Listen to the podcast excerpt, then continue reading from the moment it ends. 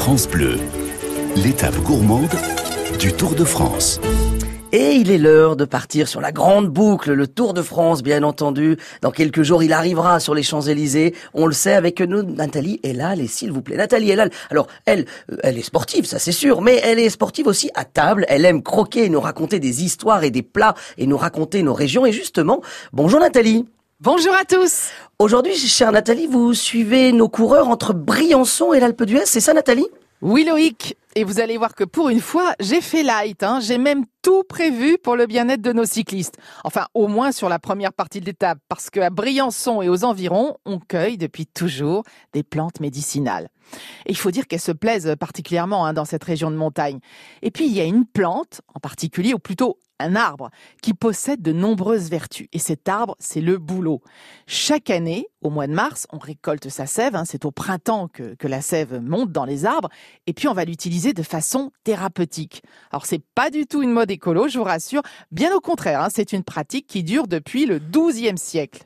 Mais alors, on en fait quoi de cette sève de bouleau Bah on la boit. On en fait même des cures. Cette eau de bouleau, comme on l'appelle, est très rafraîchissante et pleine de minéraux. Elle permet, paraît-il, d'éliminer les toxines au niveau du foie et des reins, enfin tout ce qu'on a accumulé pendant l'hiver et qui va encrasser notre organisme. Et puis elle est aussi excellente pour la peau, c'est connu. En gros, c'est le nectar idéal pour repartir du bon pied, voire en danseuse sur la bécane. Bon alors, si nos cyclistes et leurs fans veulent se mettre quelque chose de plus consistant sous la dent, vous avez une idée Nathalie? Alors là, Loïc, sans hésiter, la pogne. Alors la pogne, c'est une brioche en pâte levée, composée de farine, d'œufs et de beurre, et puis qui est parfumée à l'eau de fleurs d'oranger. Son origine remonte au Moyen Âge. Elle était autrefois confectionnée uniquement pour Pâques, parce que c'était à cette période que les œufs étaient à nouveau autorisés après le carême, où l'Église interdisait de manger des protéines animales. Alors ça c'est intéressant parce que la pogne, moi je la connaissais dans la Drôme du côté de Romans. Mais justement, d'où vient son nom de ce, ce nom pogne bah, son nom vient du patois, parce que les femmes qui fabriquaient elles-mêmes leur pain mettaient de côté une poignée de pâte, donc une pogne, et puis elles ajoutaient à cette boule de pâte des œufs et du beurre pour l'enrichir et la transformer en pâtisserie. La plus réputée des pognes est celle de la ville de Romans-sur-Isère.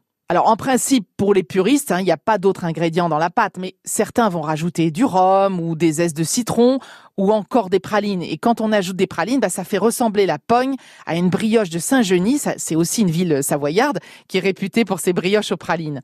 Bon, alors autant vous le dire tout de suite, Loïc, pogne ou brioche aux pralines sont toutes les deux délicieuses. Et puis après une cure de jus de bouleau et surtout, surtout une épreuve de montagne de 166 km, comme aujourd'hui, bah, tout est permis.